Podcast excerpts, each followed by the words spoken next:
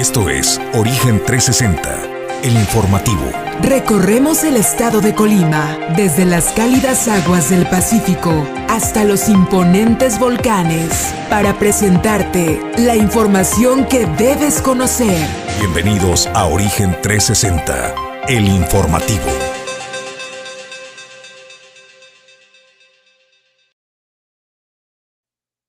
¿Qué tal? Muy buenos días, bienvenidos al informativo Origen 360 a través de Origen Informativo. Los saluda con gusto Julio César González y a nombre de Jesús Llanos Bonilla, Ulises Quiñones, productor general, y Ulises y también eh, Pedro Ramírez en controles. Lo invito a que nos acompañe en este recorrido informativo por la entidad, donde también le tenemos información de relevancia nacional. Y es que en los temas del día de hoy le hablaremos que cumple Morena su palabra y va contra los diputados, contra los legisladores que votaron en contra que osaron votar en contra, mejor dicho, de la reforma eléctrica del presidente Andrés Manuel López Obrador. También estaremos hablando de que el día de ayer pidieron licencia al cargo de diputadas locales la diputada eh, Viridiana Valencia y Ana Karen Hernández. ¿A dónde van? Los detalles en este espacio más adelante. También, desde luego, para todos los pequeñitos y todas las personas interesadas en aprender cursos básicos de primeros auxilios y también tener noción de rescate acuático, bueno, pues hay un curso dedicado especialmente a toda la población, a todos los interesados. También estaremos dando los detalles al respecto. Esto y más temas en unos minutos. Quédese con nosotros.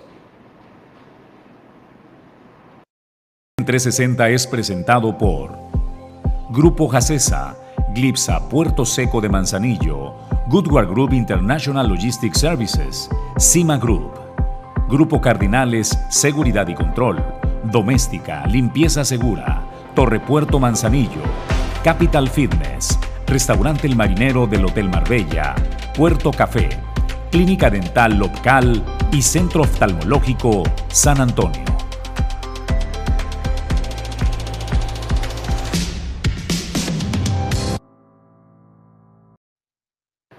Y bueno, pues nosotros arrancamos el informativo de esta mañana, vamos con el tema editorial. Morena, Morena cumple su palabra, ya no es amenaza, es palabra, porque el día de ayer el dirigente nacional de este instituto político, Mario Delgado Carrillo, el colimense, acudió ante la Fiscalía General de la República para presentar la denuncia en contra de los eh, diputados de los que se atrevieron a votar en contra de la reforma eléctrica del presidente Andrés Manuel López Obrador. ¿Qué es lo que dice Mario Delgado? Bueno, pues él señala que esta denuncia penal que se presenta ante la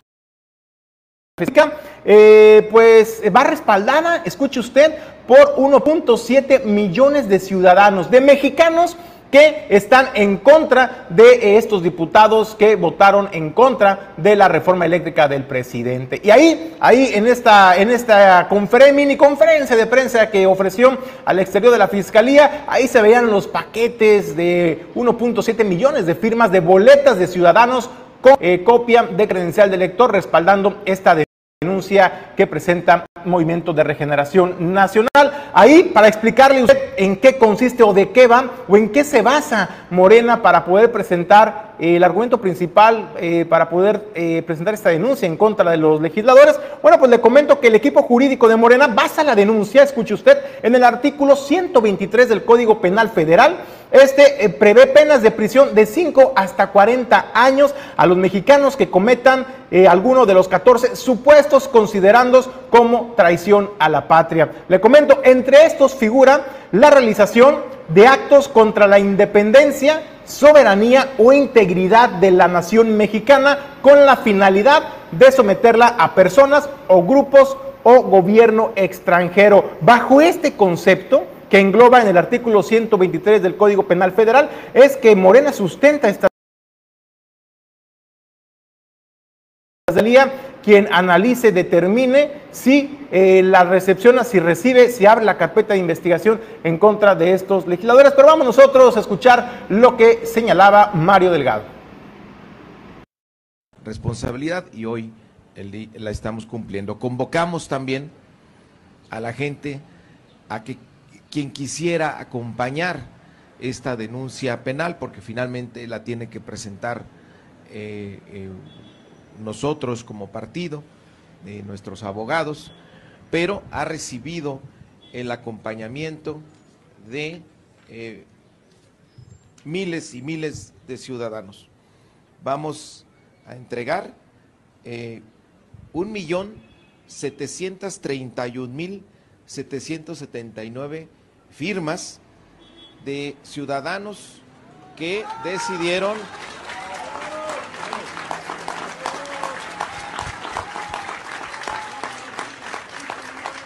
ciudadanos que decidieron respaldar la denuncia de hechos que hoy presentamos con apariencia del delito de traición a la patria de diputados federales que votaron en contra de la reforma eléctrica el pasado 17 de abril. Repito, 1.731.779 firmas. Realmente no hicimos ninguna campaña de difusión, de promoción. La gente se acercó de manera eh, voluntaria y vean, en menos de tres semanas tenemos más de un millón setecientas mil firmas. De ese tamaño es la indignación del pueblo de México contra la actuación del PRI, del PAN, del PRD y de Movimiento Ciudadano. Bueno, y como dicen en las redes sociales, nomás adaptado a la información y lo que dice Mario Delgado, no se vale mentir por hacer campaña, señor dirigente de Morena, Mario Delgado, porque sí, sí hicieron difusión eh, sobre estas mesas receptoras. En el estado de Colima particularmente, sí hubo varias mesas receptoras en diversos municipios en donde se convocaba a la población de manera abierta para que presentaran, acudieran, llenaran este formato incluso también eh, llevaran su copia de la credencial eh, para votar, la, la del INE. Entonces, sí, sí hubo difusión, mentira que no es cierto que no hubo difusión y que fue espontánea la participación ciudadana. Ya determinará la Fiscalía General de la República, pues cuántas de estas actas o boletas eh, o votos, ¿no? O pronunciamientos de la, de la sociedad son realmente válidas, están realmente sustentadas. Y desde luego también hay que decirlo, eh, llama la atención y es comprensible ¿no? el argumento, ya lo comentaba el artículo 123 del Código eh, Penal Federal. Eh, sin embargo, llama, llama la atención la manera en que Morena intenta acotar la libertad también de voto, la libertad de expresión de los diputados. Ellos a su consideración no están cometiendo traición a la, a la patria. Todo depende del cristal con que se mira, hay que decirlo. Y esto se trata de democracia. Si perdieron en la la votación, no tuvieron la inteligencia, no tuvieron la capacidad para lograr el consenso con el resto eh, de los diputados y lograr sacar adelante la reforma eléctrica, el error la, eh, la, derrota es de ustedes, señor Mario Delgado, no es de los opositores, no es de los de enfrente. Ellos hicieron lo propio, lo que hacen como legisladores, votar a como ellos consideran que es lo mejor para nuestro país, ¿no? Entonces, eh, también llama la atención en una parte, en una parte eh, de lo que comenta Mario Delgado, pues llama la atención donde dijo que si bien las empresas privadas actúan conforme al marco legal, ojo, actúan conforme al marco legal, es decir, no violan la constitución no violan ningún artículo de la Constitución porque lo reconoce Mario Delgado, actúan conforme a la legalidad, conforme al marco jurídico mexicano. Sin embargo, dice, pues eh, sus acciones pues no son benéficas. Así, así lo dice Mario Delgado. A final de cuentas será la Fiscalía General de la República quien determine si procede o no procede esta denuncia en contra de 223 diputados que el pasado 16 de abril votaron en contra de la reforma eléctrica del presidente de la República. Y esto, la mejor opinión la tiene usted. Lo invitamos a que nos deje sus comentarios. Y bueno, pues nosotros, sin más preámbulo, vamos directamente a la línea. Tenemos en enlace eh, telefónico, videollamada, a Jesús Llanos Bonilla, titular, titular de este espacio informativo. Jesús, ¿cómo estás? Muy buenos días. Oye, este, viendo qué se siente estar del otro lado, Julio César, qué gusto saludarte. Un abrazo a todo el auditorio. Hoy tenemos chamba fuera del estudio, eh, por eso andamos este, acá. Vamos a estar en la celebración del Día de la Marina. En 1917 zarpó desde Veracruz el primer buque mercante, se llamaba Tabasco. De ahí pues que eh, un día como hoy, pero de 1917, se establece como una celebración que al paso de los años ha ido generando como una confusión, ¿no? Eh, no sé, no quedaba claro si se celebraba a la Marina en general, es decir, a marinos mercantes y también a la Secretaría de Marina Armada de México.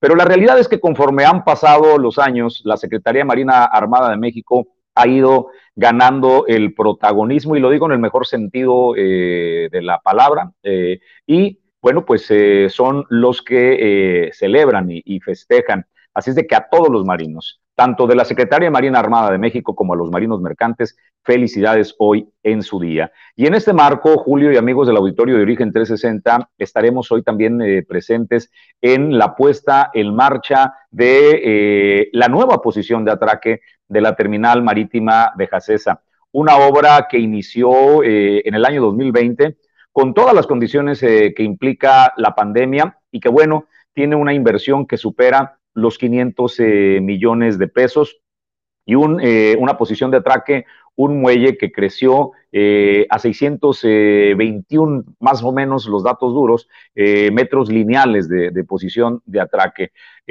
aquí vemos, por ejemplo, la colocación de los pilotes, que, que es la verdad impresionante ver cómo, cómo se siembran bajo el agua eh, estos pilotes que luego sostendrán toda la estructura de concreto que da forma pues eh, a los muelles. Esto es una muestra de lo que realizó eh, Terminal Marítima Jacesa y hoy en este marco precisamente de la celebración del Día de la Marina, bueno, pues inaugura su nueva posición de atraque. Además, coloca la primera piedra de sus bodegas mecanizadas y también pues hablan del anuncio de que este año se concluirá la vía férrea, un kilómetro de vía férrea tipo espuela que eh, pues dará mayor eh, conectividad, eficiencia para la entrada y desalojo de mercancías por la vía férrea, Julio. Así es de que hoy estamos de manteles largos por partida doble. Nosotros le tenemos un gran cariño a Grupo Jacesa, así es de que les enviamos al eh, contador Raúl Sandoval Calderón, fundador de Terminal Marítima, a su esposa que durante décadas han trabajado para sacar adelante este negocio y hoy a la nueva generación, a Raúl Sandoval López, eh, a su hija Giselle y a toda la familia, a Vanessa Jiménez, a todos los que están involucrados en Grupo Jacesa. Para nosotros, la verdad, Julio, es un motivo de orgullo ser parte de esta celebración y desde el corazón les deseamos muchísimo éxito por todo lo que viene, Julio.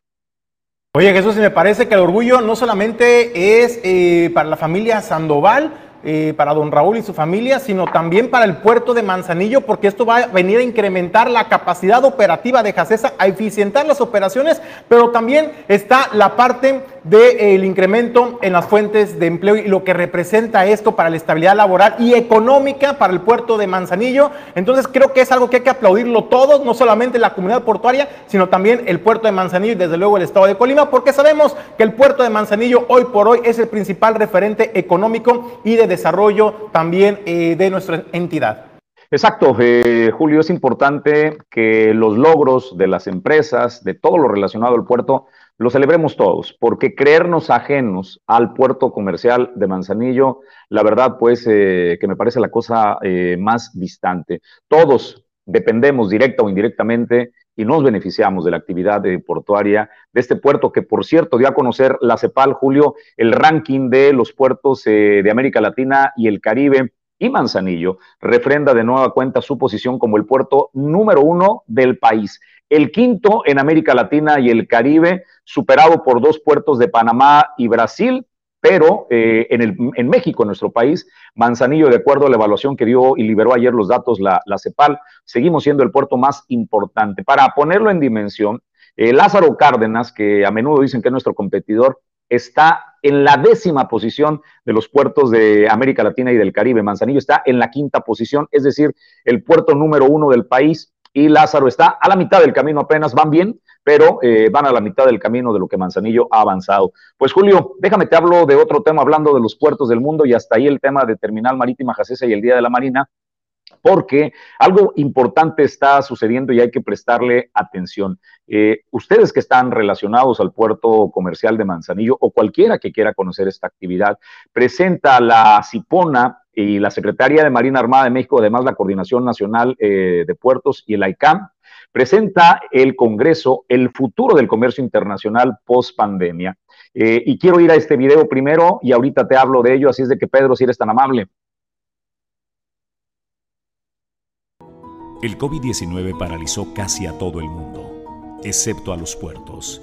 El Manzanillo enfrentamos el reto y estamos en una franca recuperación. Somos la ventana de México al mundo y estamos listos para lo que viene. Acompáñanos al Congreso El futuro del comercio internacional post pandemia, donde se abordarán importantes temas, la tecnología e inteligencia artificial en los puertos, el futuro de las aduanas iberoamericanas, el Comité del Sistema Armonizado de la Organización Mundial de Aduanas y las relaciones y negocios internacionales. Contaremos con ponentes de Europa, Latinoamérica y Estados Unidos, expertos en puertos, aduanas y logística. Este evento será en vivo en todas las redes sociales de la Cipona Manzanillo, viernes 3 de junio, desde las 8.30 de la mañana.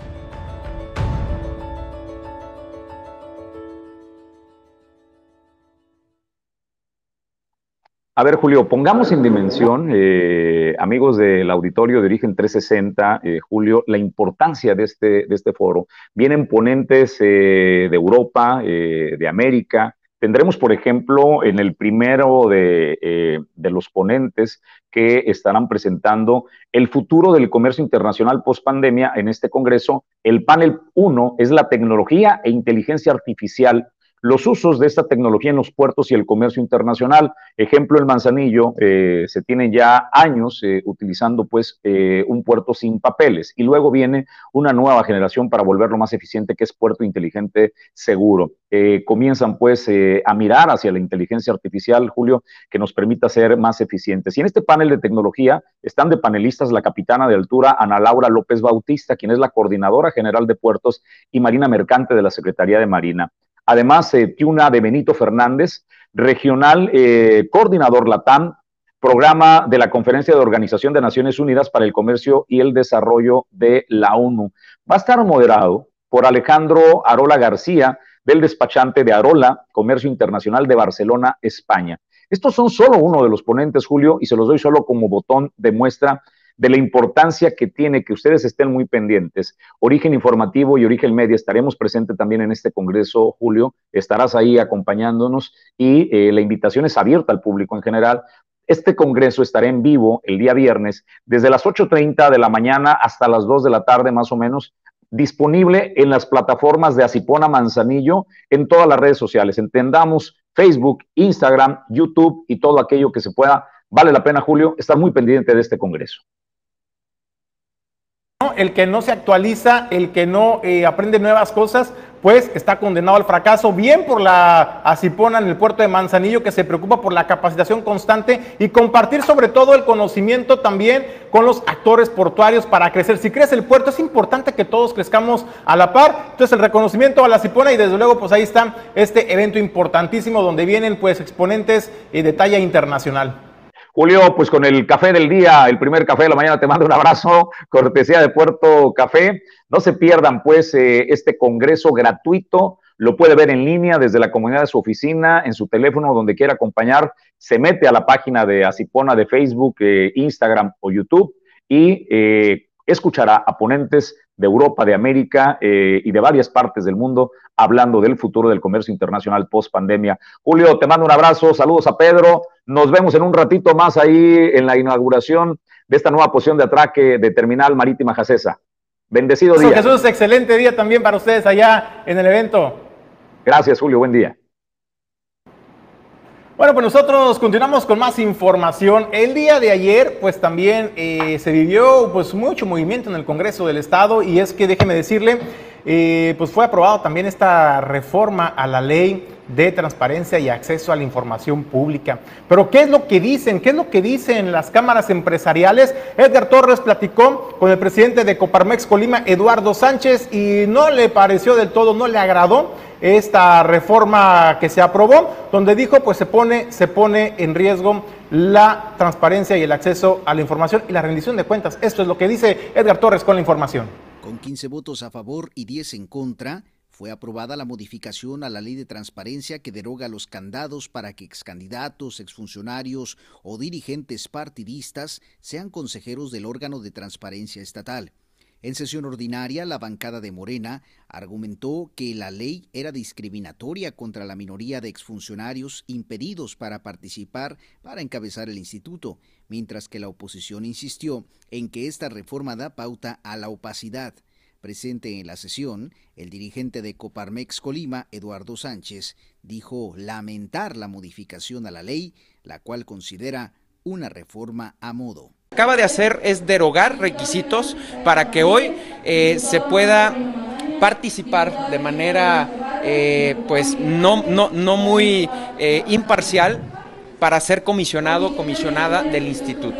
Lo que nosotros vemos es una reforma a modo donde Morena y MC eh, cambia la ley para poder eh, hacer adecuaciones y que puedan participar pues quienes ellos propongan. Estaremos muy atentos aquí. Dijo también que el papel del Infocol es muy relevante en materia de rendición de cuentas, por lo que la reforma aprobada es un atraco a la democracia y a la imparcialidad. A la población, a mí me gustaría mucho explicar cuál es la importancia del Infocol. El Infocol es el instituto encargado de transparentar ante cualquier solicitud de las y los ciudadanos todo lo relacionado con el gasto público, todo lo relacionado con las actividades que desempeña el gobierno en sus funciones, desde los eh, tres eh, órdenes de gobierno, el Poder Judicial, el Poder Legislativo y el Poder Ejecutivo.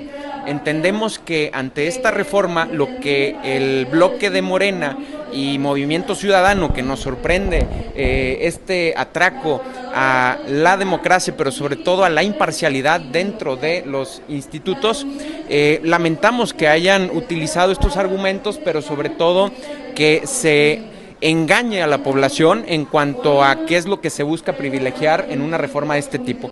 Eduardo Sánchez criticó que los legisladores realicen modificaciones a modo para cumplir sus compromisos políticos, cuando lo más viable era endurecer los candados para evitar que institutos como este sean parte de un botín político. Y vamos viendo qué dicen legislaturas de otros estados. En el estado de Jalisco son seis años, lo que impide eh, que quienes ocuparon cargos de presidentes, regidores, quienes hayan contendido en el cargos de elección popular, son seis años lo que los limita. Lo que acaba de hacer el Congreso de Colima es eh, derogar esas limitaciones e inclusive reducirlas a solo un año. Nosotros lo que hacemos es, la propuesta era de Coparmex Colima que se aumentaran los requisitos. Creemos desde la ciudadanía que no se deben reducir porque se tiene que garantizar la imparcialidad de este tipo de institutos. Es un retroceso, pero... Finalmente, adelantó que el equipo jurídico analiza los instrumentos que podrían utilizarse para impugnar esta reforma. Para Origen 360, informó Edgar Torres Velázquez.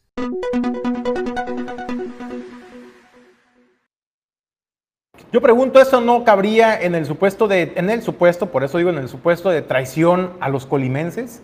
Es decir, el que la persona o el titular, el comisionado que se encuentre al frente del Infocol eh, pues sea una persona que realmente hace apenas un año atrás estuviera desempeñando algún cargo público, ya sea diputado, presidente municipal.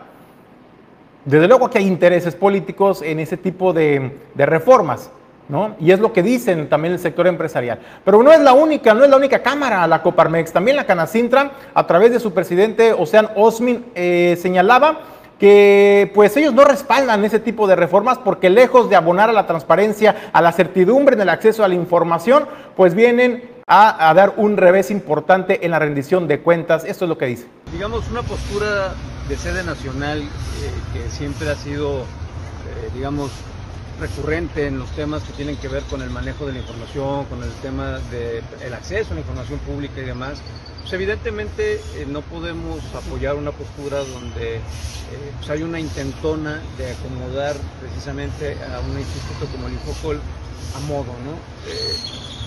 Estaba hace un momento escuchando las intervenciones de los diputados de oposición donde precisamente están analizando estos puntos de acuerdo a esta, iniciativa y eh, decían algo que, me parece muy cierto. Hablaban específicamente del asunto de que eh, los artículos actuales de cómo está en la ley violentaban los derechos de, algunos que pudieran querer participar, en este caso quienes hubieran ocupado un cargo público de elección, etcétera, etcétera. Pero la ley es muy clara en ese sentido, es decir, no los excluye al 100%, les da una temporalidad para que, se, para que una vez que hayan ocupado esa cargo o esa posición, eh, pues se desprendan precisamente de esas responsabilidades, esas obligaciones y esos nexos inherentes que te quedan después de haber estado ocupando un cargo público. Entonces sí, ya con una mayor objetividad puedes participar. Entonces, es un contrasentido, pues, eh, o, es un poco un juego de palabras, es decir, se están violentando los derechos humanos de algunos este, ciudadanos que podían participar, cuando la realidad es muy clara. Te están, sí, acotando tu, tu posibilidad de participación, a que en una temporalidad te desprendas de esa, de esa de esa responsabilidad anterior, no solamente en la forma, sino también en tus relaciones propias personales y, y en sus relaciones propias personales y, obviamente eso sucede no solamente en estos casos, por ejemplo, del Infocol, cuando tú perteneces a una empresa, hablando en el ámbito privado, y de repente eh, eres accionista o, eres parte del consejo directivo o del consejo de administración y te tienes que desprender, firmas contratos de confidencialidad, firmas contratos donde te comprometes a no tener una actividad semejante en un periodo de tiempo de la que tú participaste. ¿Por qué? Pues por las obvias razones de que manejaste información, manejaste recursos, manejaste este, una serie de, elementos que te podrían hacer una mala competencia en un momento dado en, esa, en ese ámbito privado. Entonces, si en el privado funciona, pues el público debe ser todavía mucho más transparente. Entonces, cuando, cuando nos dicen que están violentando sus derechos humanos, obviamente estamos hablando de un juego de palabras y, no podemos este, apoyar esa posición.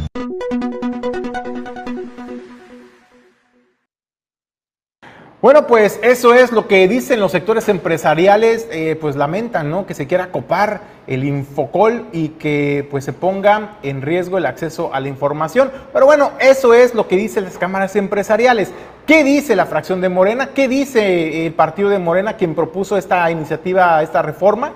Bueno, pues de acuerdo a lo que dice eh, la diputada Andrea Naranjo, la reforma a la ley de transparencia va a beneficiar a las minorías. Eso es lo que dice de la reforma a la ley de transparencia, la diputada de Morena, Andrea Naranjo, afirmó que eliminar los candados para que funcionarios, candidatos o dirigentes partidistas debieran esperar algunos años para poder participar como consejeros del Infocol es positiva, enmarcando esta acción a la par de las cuotas de género y de jóvenes. Hoy estamos haciendo esta modificación a efecto de que no existan esas eh, candados, como les dice la oposición, para que las personas que han tenido algún cargo de elección puedan acceder a estas posiciones en el Infocol. Y bueno, hoy vemos nuevamente al bloque del PRI del PAN oponiéndose a que estos cambios que son para bien se puedan dar. Esto es parte de la cuarta transformación que tanto... Asimismo, la legisladora resaltó que en la oposición existe un doble discurso porque ahora critican esta modificación, pero que anteriormente otorgaban como premios posiciones a funcionarios afines están haciendo su parte, pero también vemos que hay un doble discurso. Vemos, por ejemplo, cómo ellos eh, vienen y aquí eh, critican los, los cambios que nosotros hacemos cuando ellos realmente, por ejemplo, han puesto y dispuesto a personas en diversos cargos eh, en el Infocol. ¿Y qué decir? por ejemplo, pues han premiado a quienes han tenido estos cargos, dándoles eh, candidaturas plurinominales, etcétera. Entonces vemos este doble discurso. Por último, la legisladora insistió en que no se trata de partidizar el Infocol porque a nivel nacional ya existe esta ley y que únicamente se armonizó en lo local. No podremos decir que lo estamos partidizando porque, como ya lo mencionamos, a nivel nacional no existen estas limitantes. Consideramos que era importante hacer una armonización de la ley estatal y eso es lo que hicimos en este día. Muchas gracias. Muchas gracias. Para Origen 360, Edgar Torres Velázquez. Bueno, pues con todo respeto, con todo respeto, la verdad es que pues el doble discurso no solamente viene de los de enfrente, este, señora diputada Andrea Naranjo, viene también de Morena, porque así como los de antes eh, ponían candidatos a modo, eh, postulaban a candidatos a ocupar, eh, por ejemplo, este tipo de organismos, ¿no? Como el Infocol, pues también lo están haciendo el gobierno en el poder y esos son ustedes, esos son Morena, ¿no? Como vimos de que exdiputados locales ahora son eh, directores de comisión de agua ¿no? y potable de la zona metropolitana Colima de Villadalres de la Ciapacó, por ejemplo, por mencionar algunos. Como vemos que diputadas de la actual legislatura pues se van del, Congreso porque fueron votadas por la población, por la ciudadanía, que les dio la confianza y pidieron licencia al cargo. ¿Para qué? Pues para seguir ocupando otros cargos, otras posiciones claves en el gobierno, no solamente de Colima, ¿eh? no solamente en el gobierno de Colima, en el gobierno federal, porque eh, el día de ayer eh, pues fueron las diputadas Viridiana Valencia, y Ana Karen Hernández Aceves, quienes pidieron licencia al cargo en su curul en el Congreso del Estado. Esto pues porque pues tienen otras ofertas de trabajo, otras ofertas de empleo, ¿no? Eh, pero para ello tienen que renunciar o pedir licencia a su curul. Y bueno, pues la diputada Viridiana Valencia va a la delegación de programas para el desarrollo del gobierno de México en el estado. Eh, va a sustituir a Julio León Trujillo, quien apenas hace unos días era titular de esta dependencia, y también Ana Karen Hernández Aceves, pues va a una posición importante dentro de la administración del gobierno estatal de Indira Vizcaíno Silva. Entonces, ¿de quién es el doble discurso, señora diputada? ¿Quiénes son los que ponían candidatos y quiénes eran los que sacaban candidatos o funcionarios de un cargo para mandarlos a otro? Entonces, pues bueno, creo que el doble discurso, el doble discurso viene de ambas partes, ¿no? Es injusto señalar solamente, solamente una cuestión. Y aquí están los hechos. Bueno, nosotros vamos, vamos a una breve pausa, agradecer a quienes hacen posible que nosotros lleguemos hasta ustedes.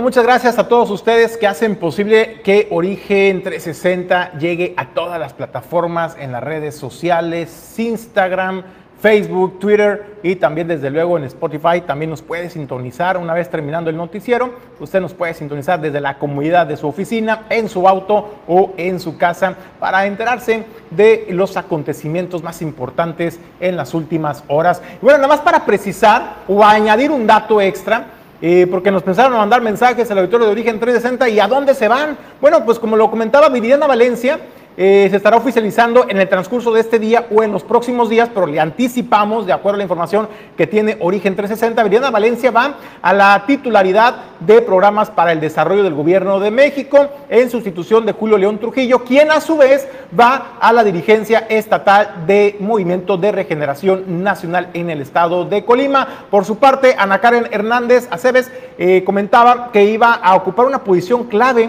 en la administración de Indira Vizcaíno Silva y Ana Karen Hernández estaría asumiendo la Secretaría de Bienestar del gobierno de Colima. Entonces, ahí están los cambios, los enroques que se dan en algunas posiciones para que usted tenga pues toda la información completa. Vamos nosotros a otros temas. Hace es una polémica que ha venido dándose en las últimas semanas. y bueno, hablo de el tema de eh, primero del apagón de las luces, ¿no? En el estadio de béisbol, mientras que los jóvenes estaban disputando una semifinal muy importante y ya se encontraban en la recta final. Eh, y les bajaron el switch de la luz literalmente y los echaron ¿no? de la Unidad Deportiva 5 de Mayo. Lo que señalaba en un comunicado el Instituto Municipal del Deporte, para resumírselo, pues ellos decían que actuaron de acuerdo al reglamento, ya que el horario de atención o de función de la unidad es hasta las 10 de la noche. Pues ahí decíamos nosotros, bueno, pues falta de criterio, si estaba la semifinal, estaba en la recta final, pues dales chance, ¿no? Eh, y para que puedan terminar este, estos encuentros. También hubo señalamientos, ¿no? De que incluso había personas, mujeres eh, principalmente, acosadas acosadas y lo dijeron en el marco de esta aclaración en torno a los jugadores y aficionados que acuden al estadio de béisbol de la Unidad Deportiva 5 de Mayo. También cuestionábamos que no hay, no hay denuncias formales y nunca se había dicho nada. Eh, desde luego, pues esto fue escalando y el fin de semana, cuando los jóvenes otra vez iban a jugar su partido, pues fueron desalojados con el uso de la fuerza pública, con elementos de la Dirección de Seguridad Pública Municipal, con elementos de la Secretaría de Marina Armada de México. Y ayer le presentábamos los videos y las imágenes sobre esta situación, la evidencia contundente de cómo fueron tratados los deportistas que acuden a la Unidad Deportiva 5 de Mayo, como si fueran unos auténticos criminales. Vaya, hasta cerraron la lateral de la Unidad Deportiva 5 de Mayo Ahí cerraron las patrullas, se pusieron en fin, doble fila las unidades y pues el despliegue operativo impresionante como si fueran por unos delincuentes. Así, así fue eh, pues todo el rigor de la ley, ¿no? Contra los ciudadanos, deportistas, jóvenes sanos. Bueno, pues ¿qué dice la presidenta municipal de Manzanillo? El día de ayer, pues ya, la alcaldesa no dio rueda de prensa, mucho menos concedió la entrevista, pero sí, Sí, Luis me mandó un mensaje a través de sus redes sociales. ¿Qué dice la presidenta? Bueno, pues insiste que el ayuntamiento actuó conforme al reglamento en el desalojo de jugadores del campo de béisbol, pues asegura algunas personas consumían bebidas alcohólicas. Esto es la primera parte de este mensaje que emite la alcaldesa Griselda Martínez. En el caso concreto del estadio de béisbol, decirles que hace más de tres años empezamos a detectar el mal uso que algunos, que algunos eh, que jugadores eh, que utilizan este espacio eh, pues hacían del mismo, ¿no? Un mal uso que hacían del mismo. en todos los espacios deportivos, absolutamente en todos, está prohibido el consumo de bebidas alcohólicas, en todos. O sea, no es en este sí y en este no. Y se ha hablado mucho, por mucho tiempo, bueno, vino la pandemia, pero antes de la pandemia, inmediatamente pasó la pandemia, que se empezaron a abrir los espacios deportivos, les empezamos a decir y les veníamos diciendo desde entonces atrás, hace tres años, más de tres años, que los espacios públicos no son para ingerir bebidas alcohólicas, menos las instalaciones deportivas y se vino haciendo un trabajo de concientización, de información, eh, para que no se esté consumiendo alcohol en estos espacios, ni en la vía pública en general. Bueno, no se atendió, no se ha atendido. Y en el caso del estadio de béisbol, pues lo que hicimos fue ir hasta después de tanto pedir, de tanto insistir, en que le dieran buen uso al espacio, bueno, pues simplemente no lo hicieron. Es más, este, ya advertidos en múltiples ocasiones de que no debían utilizar ese espacio para llevar a cabo acciones deportivas y luego borrachera o al mismo tiempo porque ocurría, ¿no? Eh, y más, y más cosas que ocurrían en ese espacio al no, al no entender algunas eh, personas este, que lo utilizaban este espacio, pues tuvimos que tomar una acción radical que era pues impedirles ya la utilización del espacio público. Hay un reglamento, ah, justamente hay un reglamento que ahí aclara muy bien que sí, que no está permitido, por ejemplo, en el caso de eh, la unidad deportiva 5 de mayo y concretamente el estadio de béisbol. Pero vamos a toda la unidad, ¿no? Bueno, pues eso es lo que aclara, ¿no? La presidenta, eh, pues que deja más dudas que, certidumbre o aclaraciones sobre lo que está sucediendo en torno al estadio de béisbol y los jugadores.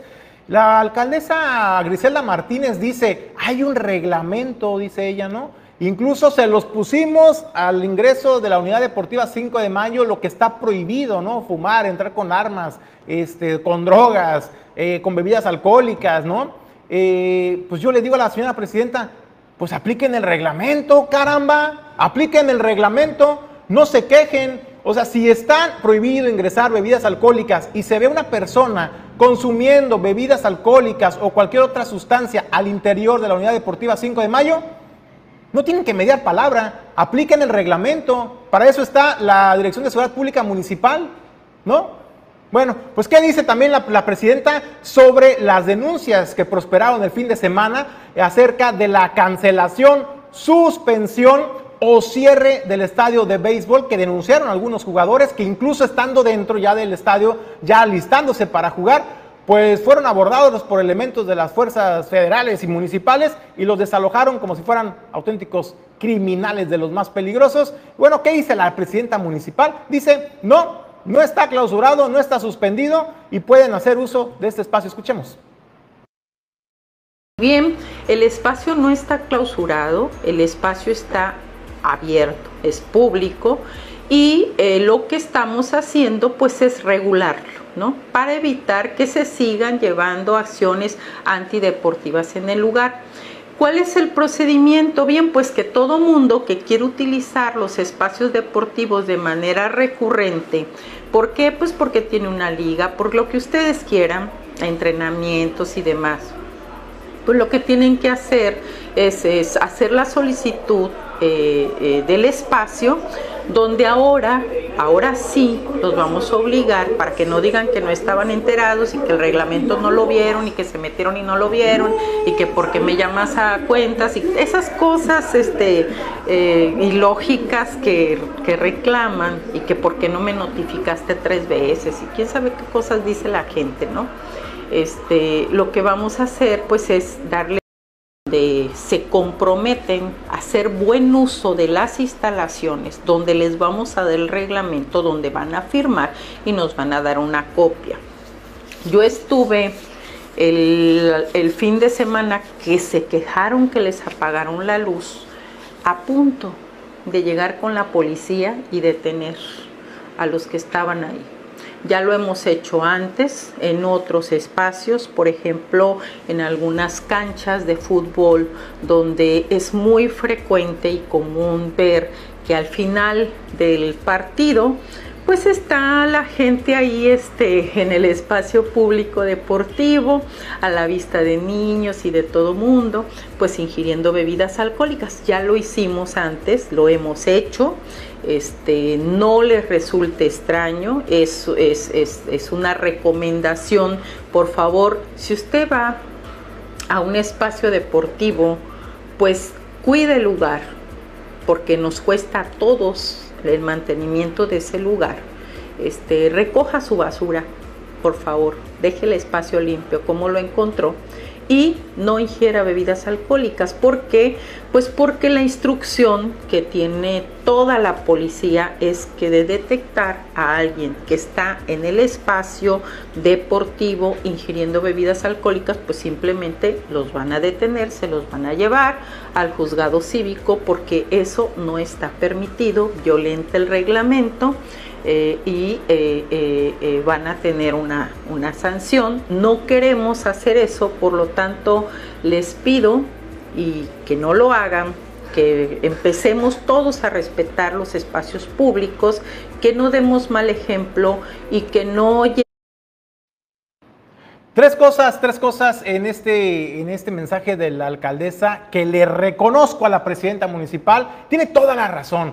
Las personas que sean sorprendidas ingiriendo bebidas alcohólicas o cualquier otra sustancia ilícita o lícita, pero que esté prohibido por el reglamento, que se aplique el reglamento. Muy bien, señora presidenta, eso es lo que tiene que hacer aplicar el reglamento, no estar dando avisos. La gente ya está enterada de que existe un reglamento y tiene que respetarlo, ¿no? Ustedes como autoridades están obligados a hacer valer y cumplir el reglamento para evitar que se pueda exponer a, riesgos innecesarios a los demás asistentes. También comparto totalmente con usted el que... Eh, el que dan mala imagen de pronto esas conductas cuando van muchas familias, muchos pequeñitos a ver los encuentros deportivos y se da una, una, pésima imagen. Por ello yo digo, qué bueno que aplique el reglamento, señora presidenta, pero también hay que tener un poquito de tacto, porque todo esto detonó con el tema del bajón del switch. Ahora bien, usted dice también, este, y eso le reconozco en el discurso, qué bueno que ya lo entendieron en el ayuntamiento de Manzanillo, lamentablemente no todos sus funcionarios, porque han insistido en estigmatizar a los jugadores de béisbol, particularmente a los del béisbol, incluso a los aficionados. De borrachos no los pagan, no los bajan de borrachos, no los bajan de adictos incluso, eh, de que encuentran sustancias o pipas ahí en, en los estadios o en el área de juego. Pero ¿sabe qué? Yo le reconozco, señora presidenta, que por fin, que por fin no arremete contra toda la liga y contra todos los jugadores. Y dice algunas personas.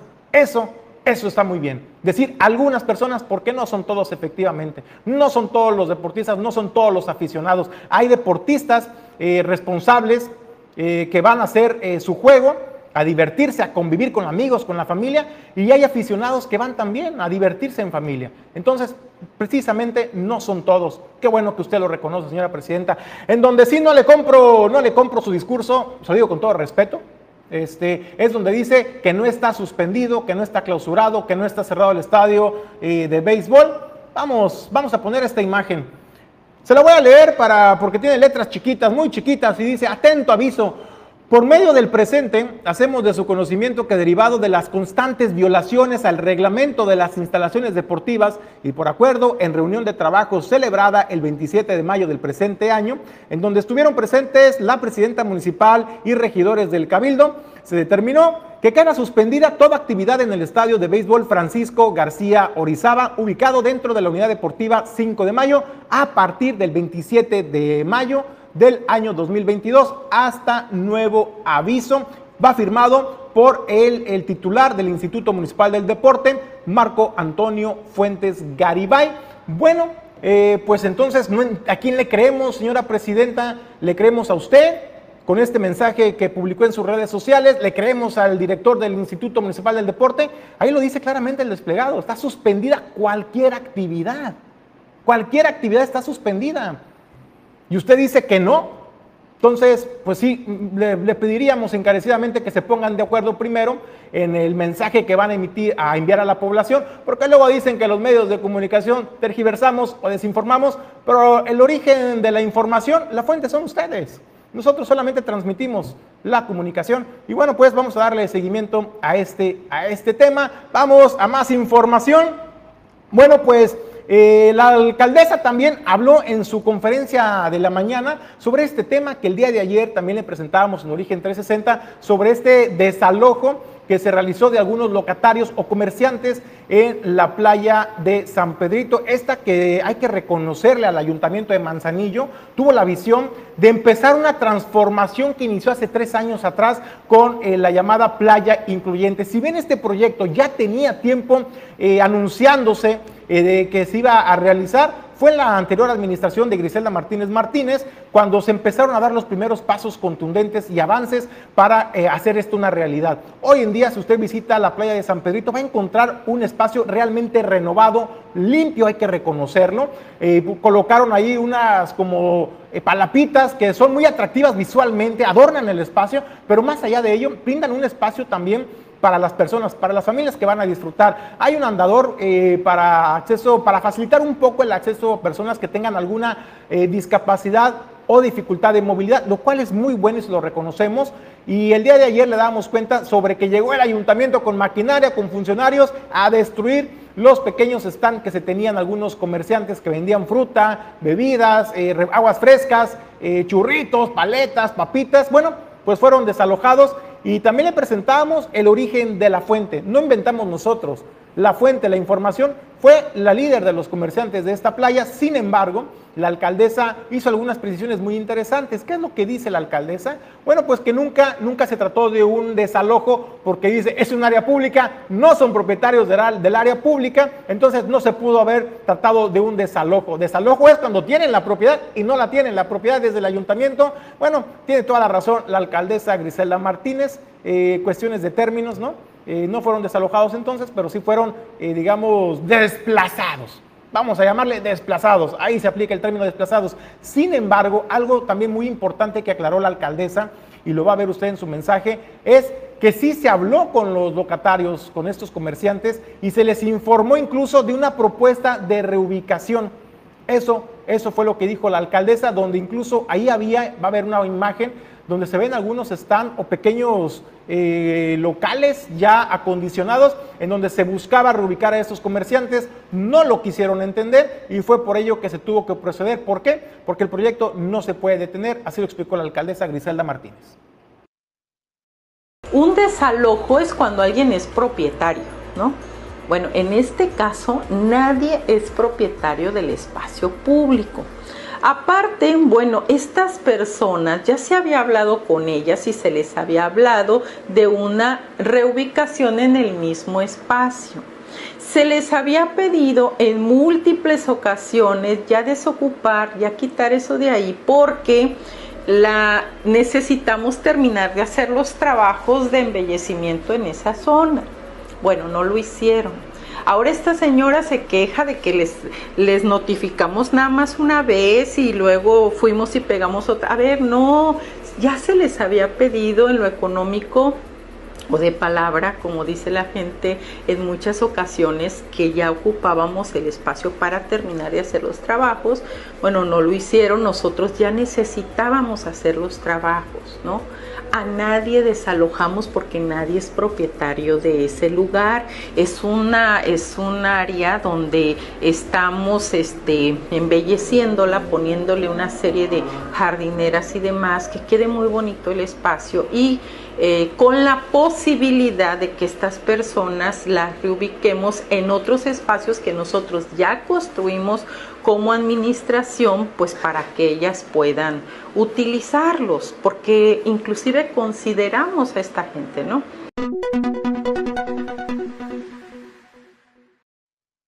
Bueno, pues ahí está la aclaración, la aclaración y la precisión que hace la alcaldesa Griselda Martínez. Usted vio estos pequeños puestecitos blancos que eran hechos como de lámina de contenedor o de contenedores. Esos son los, puestos que se les ofrecía a los comerciantes para reubicarse en tanto, en tanto eh, se pudieran continuar con las obras eh, de remodelación y rehabilitación para que la playa de San Pedrito esté más cerca cada vez de convertirse en una playa incluyente. Este proyecto del ayuntamiento realmente es muy interesante y yo le invito a que lo conozca si tienen la oportunidad de que lo atiendan, porque como medios de comunicación de frente nos enfrentamos pues a esta barrera informativa. Sin embargo, aquí le hemos presentado grosso modo cómo cómo pretenden transformar la playa de San Pedrito. Es un proyecto bastante interesante. También decirlo en justa dimensión eh, de los locatarios. Ellos han pedido al ayuntamiento de Manzanillo por escrito que eh, se van a salir, pero que les den por escrito que serán contemplados en el proyecto de playa incluyente. Es decir, ya que se tenga todo el proyecto ya terminado,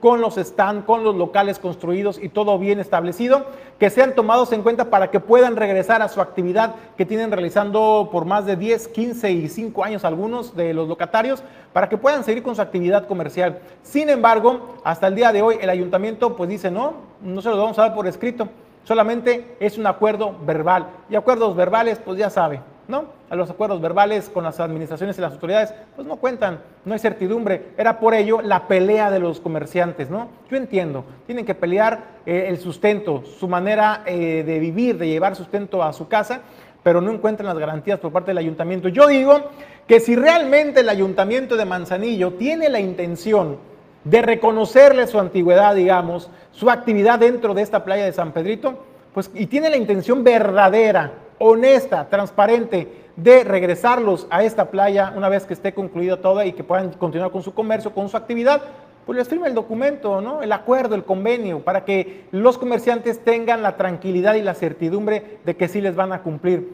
Si no lo hace el ayuntamiento, pues caramba, levanta sus picacias. Hasta ahí el comentario. Vamos a un, a un comentario que mandaron vía WhatsApp el auditorio de Origen 360, a quienes les agradezco que nos contacten también por este medio. Bueno, pues comentan que más burocracia, dice, más burocracia en el tema del béisbol por los permisos que tienen que solicitar los equipos para jugar. Dice, pura burocracia con esta administración. Caramba, dice, para ello hay un representante de equipo y hay un presidente de liga para que entre ellos se pongan de acuerdo y puedan ponerse y eh, determinar las fechas y horarios en los que se va a jugar y no estarlo haciendo cada vez que alguien quiera ir a jugar un partido. Porque dice, pues esto se pudiera eh, prestar para represalias para algunas personas solamente, para los que en su momento denunciaron, es lo que nos llega a las líneas de WhatsApp de Origen 360. Bueno, pues nosotros vamos a una breve pausa a agradecer a quienes hacen posible el que nosotros lleguemos hasta ustedes.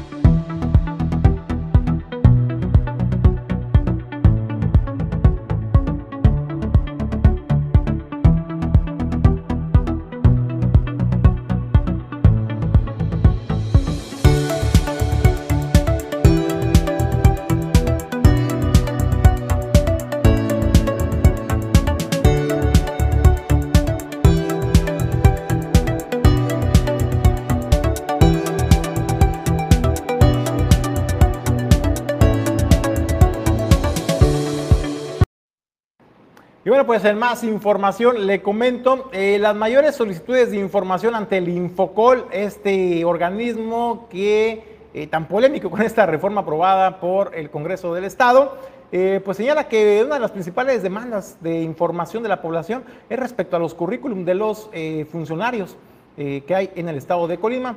La información con Edgar Torres. Consejero presidente del Infocol, Cristian Velasco Miranés, confirmó que las solicitudes de información más recurrentes son las relacionadas con los currículums de los funcionarios de las nuevas administraciones, así como también las relacionadas a los basificados de la administración estatal saliente. El tema de, las, de los basificados del gobierno del Estado, del, que basificados del gobierno anterior, eso ha sido un tema también de, que han solicitado bastante. Eh, el tema también los currículums de los nuevos funcionarios, tanto estatales como municipales, también han, estado preguntando bastante de eso, pero sí, yo creo que el tema de basificados eh, ha sido una información muy recurrente últimamente. Por otro lado, dijo que los plazos para la integración de nuevos consejeros se agota y existe un procedimiento puntual que se debe desarrollar de acuerdo con la ley, por lo que urgió a que se generen las convocatorias para que los procesos se realicen en tiempo y forma. Sí requieren nuevos comisionados, porque bueno, recordemos que iba a cumplir dos años que dejó este espacio la excomisionada Rocío Campos y yo termino el 30 de junio de, de este año. Entonces sí necesitan lanzar la convocatoria de ya, porque a diferencia de otros cargos, eh, sí, este sí tiene un procedimiento específico, la ley de transparencia, es decir, se tiene que hacer, lanzar convocatoria por parte del Ejecutivo, tienen que, generar también ahí, que crear una comisión dictaminadora que evalúe el tema de los el currículum y también haga haga lo propio con los con los aspirantes, que haga las entrevistas respectivas, entonces ya una vez que eso sucede, la gobernadora tiene que mandar las propuestas al Congreso del Estado. Y si no pasa, digamos, no tiene mayoría calificada, que son los 17 votos, puede mandar nuevamente otra, otra propuestas o otras propuestas. Si no vuelve a pasar, ya la tercera, las terceras propuestas son las que, las que quedan ya firmes como comisionados. Nada más que esto, pues tendría que ser en este término de este mes, ¿verdad? De este mes de junio advirtió que en caso de que el tiempo para la conformación del Consejo se agote, existe ya un mecanismo que permitiría que el Infocol continúe operando. La ley establece que nosotros como comisionados, a falta permanente de algún comisionado o comisionada, podemos subir a, un secretario o secretaria a hacer las funciones de comisionado. Entonces, lo que se prevé, el comisionado Añañez sale en dos años, eh, él sale en, en julio del año 2024, entonces la idea es pues, que él asuma la presidencia y subir a un secretario o secretaria, o incluso ya cuando me vaya yo, pues él pudiera subir a otra otro secretario o secretaria para tener el pleno completo en lo que el, Congreso y la, la, gobernadora pues decidan a ver a quién van a, van a, a qué aspirante van a proponer. Y van a mandar al instituto. que esperemos que, que esos en torno al tema de la seguridad, indicó que existen algunos datos que son reservados si hay recursos de revisión provocados por los hechos de inseguridad, pero los relativos, por ejemplo, al número de custodios o personal, se debe de reservar. Para Origen 360, Edgar Torres Velázquez. Usted que nos sintoniza en la capital del estado, en la ciudad de Colima, el ayuntamiento informa que estarán cerradas eh, las calles Reforma y 16 de septiembre. Esto por la colocación de escenario para el evento Vive Colima en Familia. Entonces, si usted acostumbra a transitar por estas calles Reforma y 16 de septiembre, pues ya saben, tome vías alternas y viste molestias porque pues están colocando este escenario para este espectáculo cultural artístico, cultural, familiar, el Ayuntamiento de Colima. Vamos nosotros a más información, reporte de barrio. Nos hacen llegar este video. Eh, Alberto Nando Quintal, líder vecinal de Las Brisas, y es que reporta pues un paradero en pésimo estado, fue golpeado por un camión, no se sabe si fue de transporte, si fue de carga, pero está totalmente destruido este paradero donde además del riesgo que representa para las personas que esperan el transporte público, pues también hace el llamado a las autoridades pues para que le den también una manita de gato al otro paradero que se encuentra contigo, porque ya ni siquiera cumple su objetivo. No tiene techumbre, no, no cubre del sol y mucho menos ahora con las lluvias, pues les va, va a resguardecer a las familias. Bueno, ese es el reporte. Con una señora que nos está haciendo reporte pues de este de este paradero que hace tres días fue derribado. Así, al menos así, así lo vimos después. No sabemos quién lo derribó, pero en efecto está tirado. ¿Cómo ve, señora? Pues que es necesario que lo arreglen porque pues no hay sombra para lluvias, ni para sol, ni para nada y pues es un mal este, se puede decir un mal para aquí que viene el turismo y ve esa cochinada, porque es una cochinada esto. No, y además está peligroso, mire, se puede... Ya está oxidado todo el, esta cosa, ¿cómo se llama? Eh, eh, ajá, el PTR. El PTR ya está todo oxidado, ¿no? Y en realidad es un peligro para todos. Sí, muy bien. Ya vengan a arreglar también este, por pues, una vez.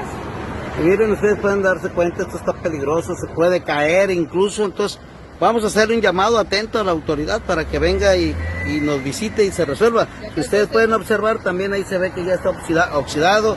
Allá al fondo eso ya está levantado, miren. Y pues en efecto hasta se puede caer y provocar un accidente para las personas. ¿Me decía? Acá este otro, pues o sea que arreglan de una vez estos dos. Y, en efecto, ese, si bien se cayó este módulo, también este otro, pues ya está todo destrecho, ¿no? Ahí se puede ver que ni sombra ya genera. Y pues ojalá Ojalá que pronto llegue una solución porque pues este paradero, eh, como bien decía la señora, pues es el paso de todos, turismo y de todos nosotros. Entonces sí, sí requiere de ser atendido. Un llamado atento a la, a la presidenta municipal para que a la brevedad venga y cuando menos nos...